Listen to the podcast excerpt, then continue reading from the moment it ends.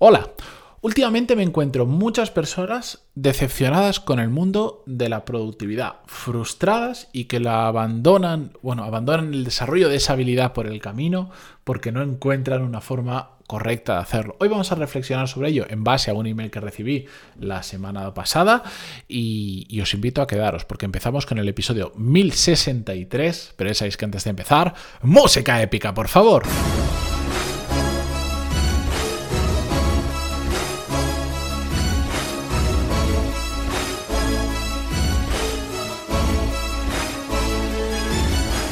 Muy buenos días a todos, bienvenidos, yo soy Matías Pantaloni y esto es Desarrollo Profesional, el podcast donde hablamos sobre todas las técnicas, habilidades, estrategias y trucos necesarios para mejorar cada día en nuestro trabajo. Varias anotaciones antes de comenzar. La primera es que si escucháis mucho ruido de fondo, lo siento, estoy grabando en un ambiente cuanto menos hostil para el mundo del podcasting, pero es que si no lo grabo en este momento, no lo puedo grabar en otro. Lamentablemente ya no sé a qué hora despertarme por la mañana para que haya silencio y poder grabar con tranquilidad. Pero estoy seguro que lo vais a entender. Después seguro me la juego a que la gran mayoría que yo estoy escuchando actualmente, vosotros no lo vais a escuchar a través del micro, pero por si acaso os pido perdón. Y otra anotación, recordaros que eh, estoy enviando de forma regular la newsletter semanal de desarrollo profesional donde comparto pues cosas que no entran en un episodio del podcast, historias, ejemplos, herramientas, libros, muchas cosas que creo que os pueden aportar más a nivel profesional, que os pueden ayudar en vuestro trabajo eh, y que os pueden resultar interesantes. Os podéis apuntar en pantaloni.es barra lista o en pantaloni.es realmente, no sé por qué digo siempre lo otro, porque ahí lo vais a ver mmm, claro y en botella donde os podéis apuntar. Y al final he decidido, si estos días os estaba preguntando, y pues no sé cuándo enviarla, si los lunes, los miércoles, los viernes, tal, la voy a enviar a partir de ahora todos los lunes. No sé si a las 6, a las 7 o a las 8 de la mañana, bien prontito, para que nada más os despertéis si os da por mirar el email y queréis empezar con fuerza y a modo, a modo loco como yo, ya tengáis la eh, newsletter preparada y os sirva para empezar la semana con algún tipo de reflexión o alguna idea que yo os pueda pasar a través de, de la newsletter. Así que Estad atentos que a partir de la semana que viene empezamos con el nuevo día y el nuevo horario de la newsletter. Dicho todo esto, venga, vamos ya con el tema. Como os decía el otro día, recibí un email sobre productividad. Últimamente me estáis enviando emails que me encantan, me estáis sugiriendo un montón de temas y, y me está ayudando muchísimo para, para tocarte, hablar sobre temas que ya hemos hablado, pero desde perspectiva diferente. Así que no os cortéis en escribirme pantaloni.es barra contactar para contarme vuestra historia, vuestro caso, vuestras dudas, sugerirme temas o lo que queráis. Yo encantadísimo. La cuestión es que el otro día me escribían y me decían, buenas Matías, eh, lo felicito por sus podcasts. Te escucho casi a diario desde que te encontré, por suerte y sin buscarlo, me abriste la mente en un momento de bloqueo personal y siento que me ayudas a avanzar en pensamientos y conocimiento. Quería pedirte consejo de algún libro sobre la productividad. No encuentro info en tu perfil y en mi búsqueda solo me llevé decepciones. Gracias de antemano y ánimo con tus proyectos.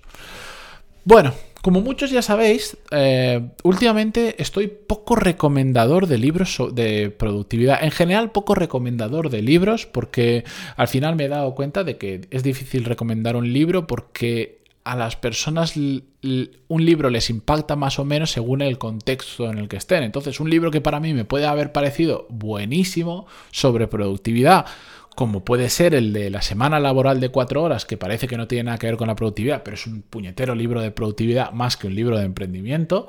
Para mí ese libro tuvo muchísimo impacto, pues porque llegó a mi vida en un momento determinado, con unas inquietudes determinadas y, caló muy adentro de mí. Sé de personas que después yo he recomendado ese libro, lo han leído y me han dicho, no, no termino de, bueno, está bien, es interesante, no lo termino de ver y se llevan una decepción y dicen, yo venía a aprender de productividad y me da la sensación de que no he aprendido. O si, por ejemplo, ahora hacéis una búsqueda rápida en Amazon, con muchos de los temas que yo trato en el podcast, como la productividad, liderazgo, gestión de equipos, etcétera, etcétera, si, si ponéis productividad en Amazon, os salen, de hecho, las notas del programa lo he puesto, os salen más de... Eh, 60.000 referencias solo en la sección de libros de productividad.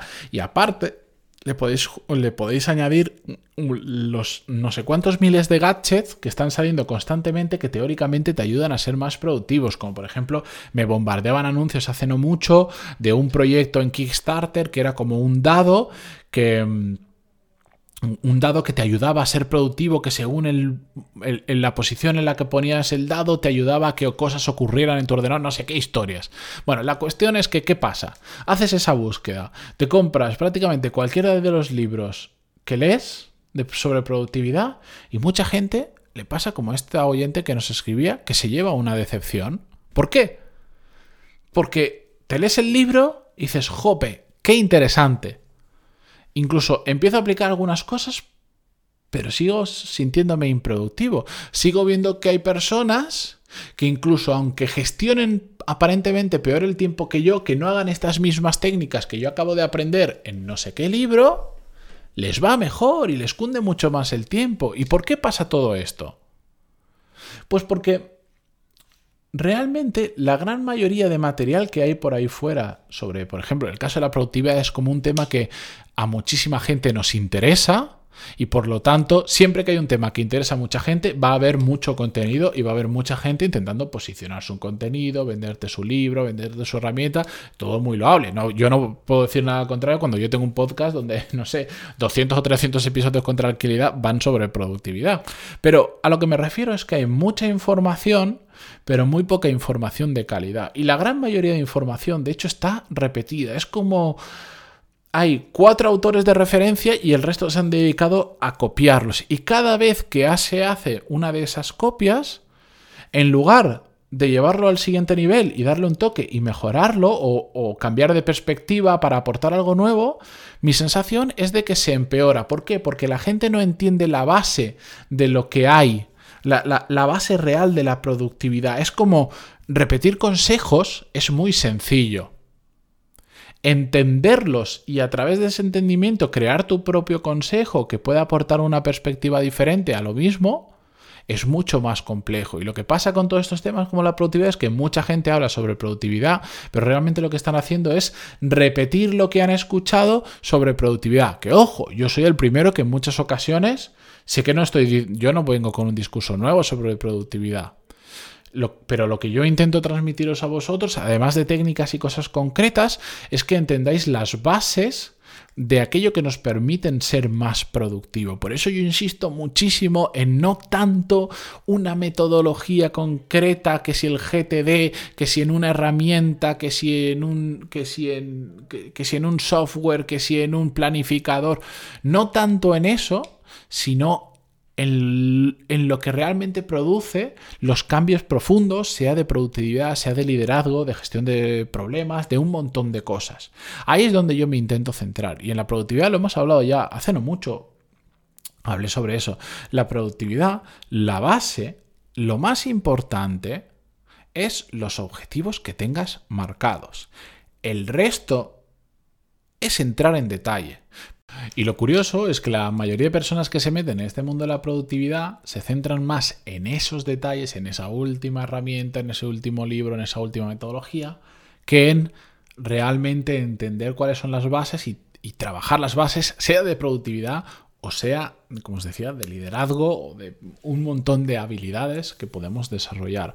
Por eso, si estáis, sobre todo este, este episodio lo quería hacer para deciros que si estáis intentando desarrollar una habilidad, sea productividad o la que sea, y os está decepcionando porque no estáis, no estáis encontrando realmente un camino que os lleve a mejorarla sustancialmente, debéis plantearos si no, si no estáis cayendo en exceso en estos detalles, y os estáis perdiendo la parte importante. Lo decía hace no mucho estos detalles, esto ya es de pulir, de cosa de decir, bueno, esta herramienta mejor que esta porque me ayuda no sé cuánto, pero si la base no está, estás puliendo sobre algo que está mal. Y el, pulir se hace cuando, cuando lo que estamos trabajando ya está bien, ya está funcionando y a partir de ahí el pulir es ir haciendo pequeñitas mejoras. Y estos detalles son esas mejoras. Pero si no está la base, no vale bien. Entonces, si os estáis estancando en una habilidad, os estáis decepcionando, frustrando o veis que no avanzáis, pensad si no estáis cayendo demasiado en los detalles, si os estáis perdiendo la perspectiva de lo que realmente mm, de, las que son las claves de esa habilidad que estáis desarrollando o no. De hecho, en, Core Skills, y aprovecho para hacer un poco de promo si me lo permitís, sabéis que en breve comenzamos la siguiente edición, la sexta edición en concreto.